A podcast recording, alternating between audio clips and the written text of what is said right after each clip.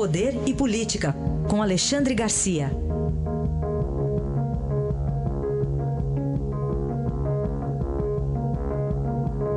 Alexandre, bom dia. Bom dia, Raíssa.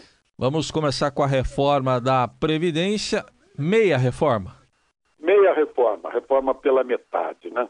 Conversaram sobre ela no café da manhã na casa, na residência oficial da presidência da Câmara, eh, Rodrigo Maia, com, com o presidente Temer, com lideranças no Congresso, ministro da Fazenda, e, e decidiram fazer uma versão mais enxuta, tentando manter o essencial, mas isso já deixa pela metade. Né?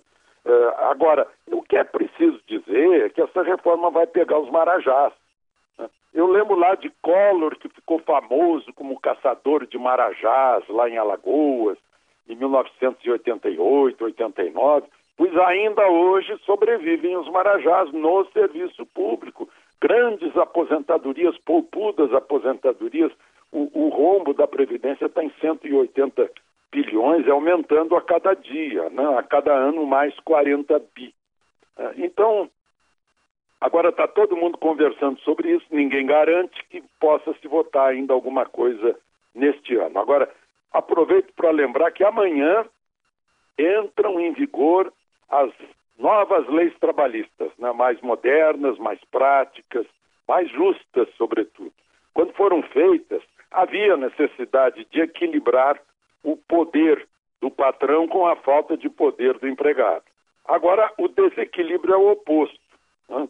O patrão é, é, digamos, o oprimido na hora da, da ação trabalhista, o, o, a, a, legislação e a justiça trabalhista, é, na verdade, é a justiça do trabalhador. Né? Agora está se buscando aí uma justiça que seja bom para os dois, uma legislação que seja boa para os dois. Né? Mas, claro, vamos ver na prática como é que fica, quais as consequências. Muito bem. E, Alexandre, agora temos aí. O PSDB já estava naquela situação, né? Racha, e agora mais acentuado esse racha. Mais ainda, eu acho que acentuou depois do artigo de Fernando Henrique Cardoso no domingo, dizendo que o partido teria que sair do governo até dezembro. Engraçado que já fixa a data e tal. Né? o, o, o que ele conseguiu foi que o PSDB caísse mais fora do seu próprio ninho. Né? Ontem, Aécio destituiu Tasso Gereissati da presidência interina do partido. Né? Houve uma conversa difícil em que dá para resumir mais ou menos o seguinte: olha, o Aécio para Tasso, né? você é candidato, não pode ser presidente ao mesmo tempo, né? uh, pede para sair. Aí o Tássio respondeu: quer me tirar? Pois tire você, assuma. Né? Então, aí Aécio reassumiu a presidência do partido, uh, destituiu o presidente interino e escolheu para, para a presidência interina o mais antigo vice, que é o Alberto Gosman, que já foi ministro de, de Fernando Henrique, que, aliás, está é, é, é, tá de mal aí com, com o prefeito João Dória. Aliás, dentro do PSDB, parece que todo mundo está de mal com todo mundo lá dentro. Toda hora é briga, é o excesso de plumagem do cana e o excesso de bico também. É acontece isso. Eu lembro quando os tucanos saíram do PMDB.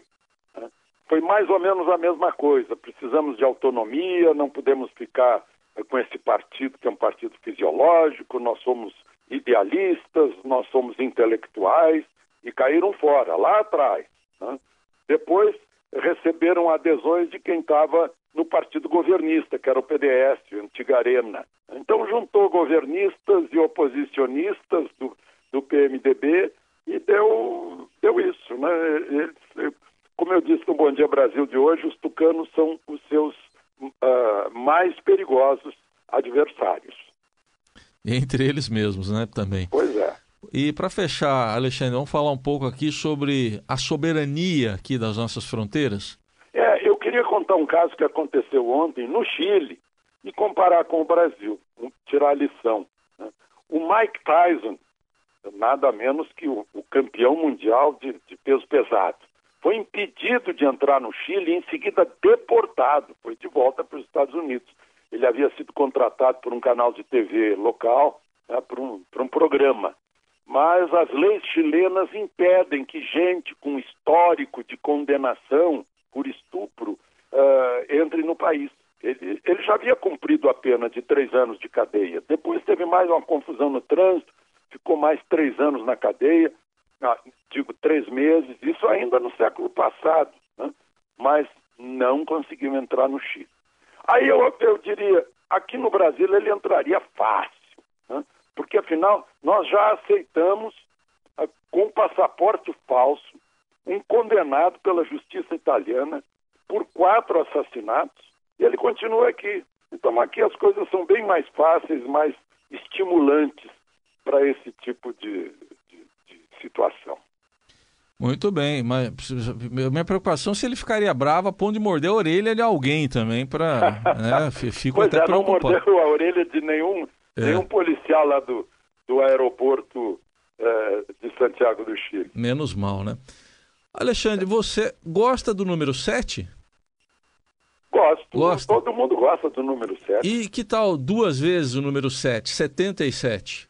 Puxa vida, hein? tá me entregando, é? A, a, amanhã, aniversário, então, do Alexandre, então já estou me antecipando aqui, até porque ele estará entrando em férias a partir de segunda-feira, então já comemora amanhã a idade, a idade nova. Então, feliz idade nova, Alexandre. Muito obrigado. E eu devo lembrar que 7 também é 7 vezes 11. 11 é o meu número. 7 vezes 11 está dando 77. Ah, tá bom. E vou comemorar num restaurante cujo, cujo nome é 11, né? O Eleven. Sim. Ah, o Eleven, tá certo. Muito bem. Estão me falando aqui que poderia ser você ter nascido em 77. Não, aí, aí tam... Não, aí, aí tá exagerando. Aí, aí seriam 40 aninhos, né, Alexandre? É. Tá bom, Alexandre. Boas férias, bom descanso e até a volta aí na primeira até semana de dezembro. Tchau. Obrigado, tchau. tchau.